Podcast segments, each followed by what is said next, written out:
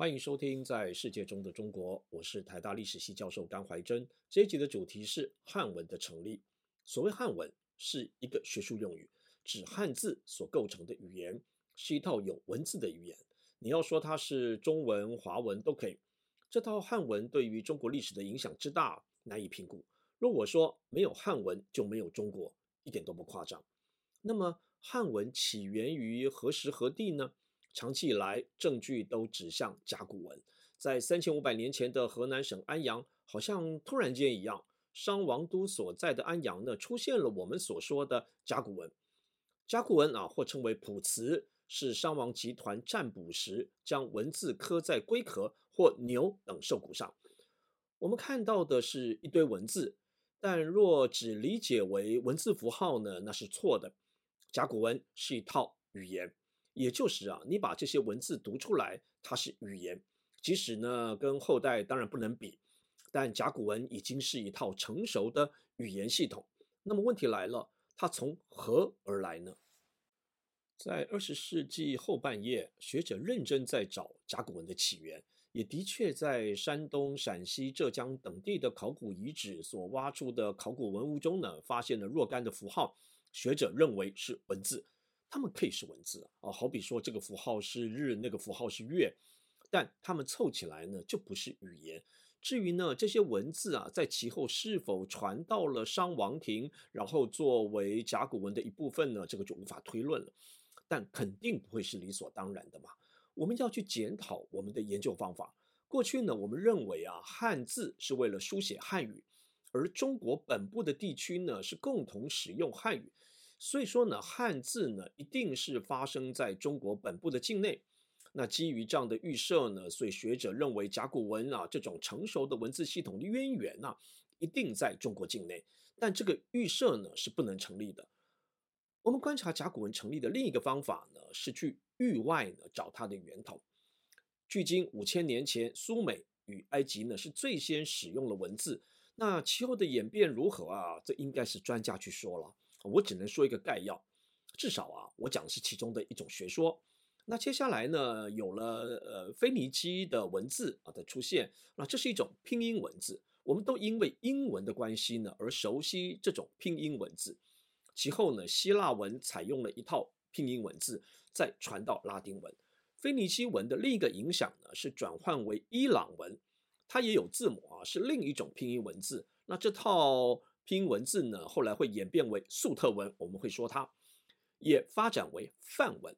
那梵文啊，则是一一种音节文字啊，也就是说，一个字母表一个音节，像一个字母表咔这个音表苏这个音。在目前这个阶段呢，没有太多的证据啊，但我们还是可以推论呢，这个苏美文字呢传入中国。但我这样说呢，肯定会引起很多的误会呀。因此呢，以下呢，我把它说清楚一点。当然不是苏美人将他们的文字呢直接传入商人所在的中国嘛，啊，或者你说商人呢会派人去学 这个苏美的文字。我们想象的画面是这样的啊，大概四千年前，西亚发生了政治变动啊，因此许多人向东方移民，包括呢一批神职人员，他们的特技啊是书写文字。文字的起源啊，是记录神的话。那所以说呢，为什么要如此大费周章的书写啊，还把它刻在什么龟甲上啊？后来还把它刻在铜器上。许多人会以为啊，文字的发明呢是为了实用的目的啊。的确啊，今天如果我们没有文字啊，日常生活是无法进行的。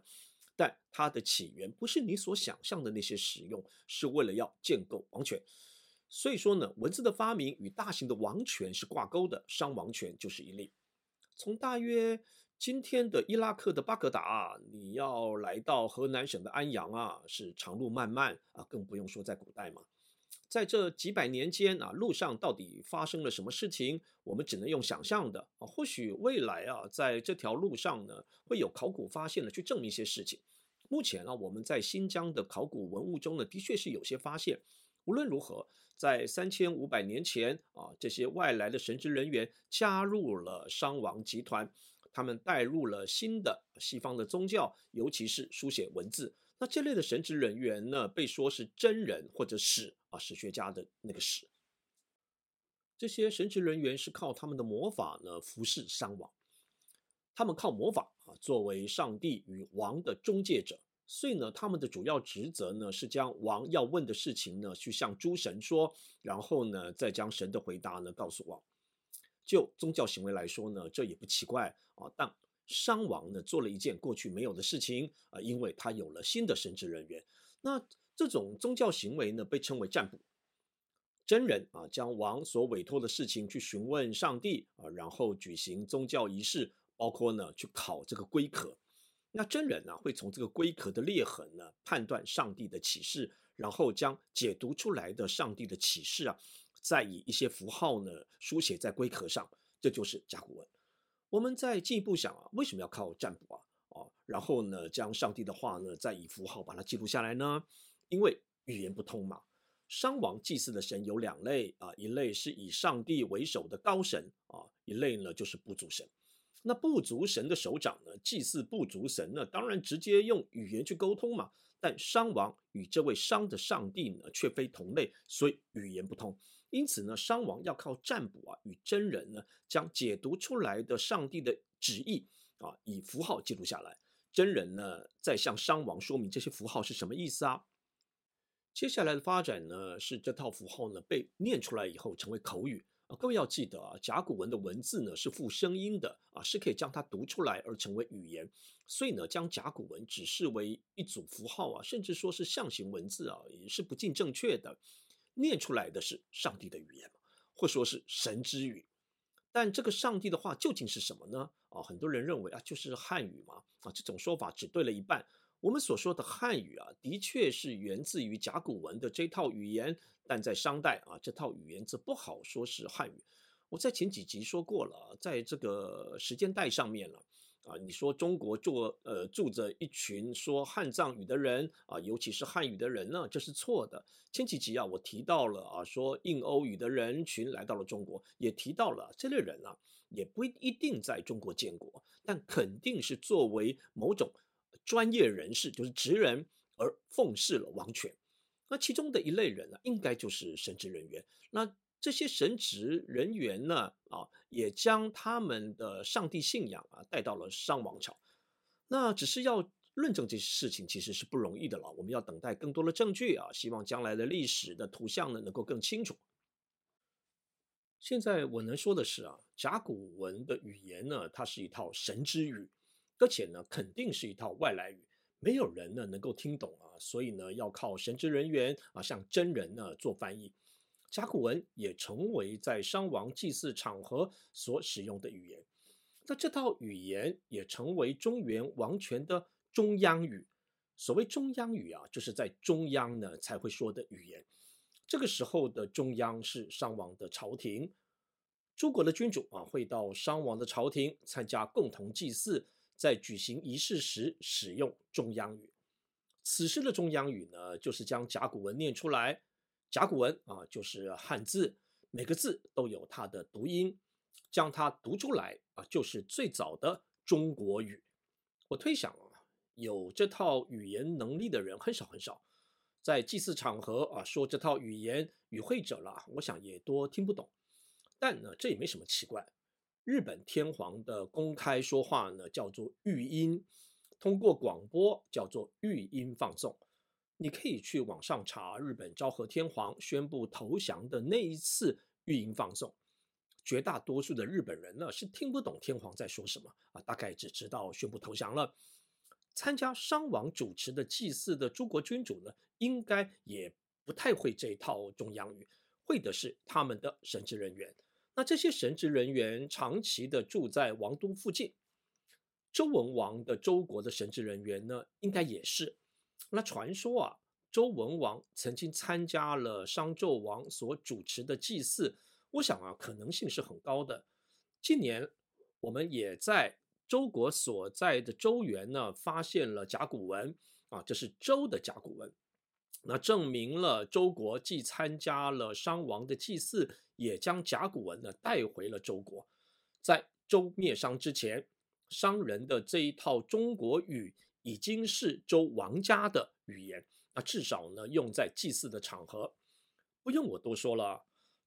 周朝廷采用了这套汉文，但你也不要认为啊，它是理所当然的。周是一个稀土的王权，相对于商王所治理的东国，有两个原因啊，使周采用了这一套甲骨文。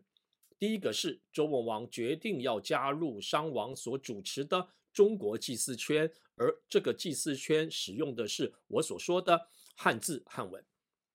第二个啊，是我所说的转向中国啊，就是周武王决定于其宅兹中国。他要将周人的上帝呢当成是中国的上帝，另一方面啊，他要使用商人上帝的语言。前几集说，这位上帝呢会跟周文王说话啊，记录呢就留在《诗经·黄义》啊，这段记录是汉文，但肯定是后来翻译的。那么周王啊跟他的上帝是说什么话呢？肯定是说一种稀土的话嘛。但是太多的史实淹没了，我们无法了解过程。但从结果看呢？周公以后的周国的首长呢，是使用了商人的汉文，就是传承了甲骨文。周人的文字啊，是继承自商人无疑。而我要强调的是啊，这不是继承一些文字符号啊，或说是书写技术。过去我们认为啊，反正周人跟商人呢都说汉语嘛，那顶多就是不同的方言。所以呢，周人只是学习了一套文字啊，来书写他们的语言，并非如此啊。甲骨文所构成的汉文是一套语言系统，一套以及语言系统，一套是相对于多套。商王肯定不说这套语言啊，顶多是在祭祀的场合说。我相信啊，这套语言与中亚所传来的语言有关。但是呢，这样说呢，也只是说啊，这套语言呢，它奠定了甲骨文的文法与句型。在其后漫长的历史当中呢，当然其他套语言的词汇甚至语法呢也会加入啊，这就是汉文的历史，但也另当别论了。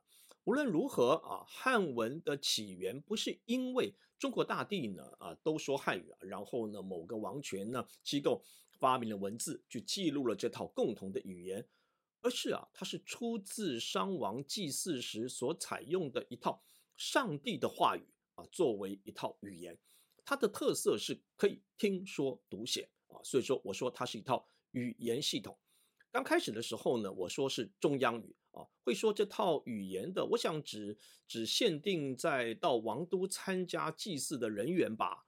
到了西周以后啊，我推想，尤其是周公执政以后，那这套汉文啊，成为王官之学所使用的语言，然后就成为孔子所说的雅言。《论语》有一段话说啊，他说：“子所雅言，诗书直礼，皆雅言也。”意思是说啊，孔子使用雅言的场合呢，是要读出《诗经》、书经啊，书经就是上书，以及在典礼的场合。那当时的人在生活的场合，应该是说不同的语言啊，但在读诗书以及执礼的场合呢，孔子认为啊，一定要说雅言，就是汉文。那这套汉文也逐渐的从中央语变成了共同语。啊，贵族阶级的共同语。那我先说到这里啊，以后我会再谈汉文演变的历史。下一集我要谈战国的秦国的崛起，以及秦国统一中国。历史很有趣啊，许多真相呢还等待我们去发现。我是甘怀真，我们下一集再见。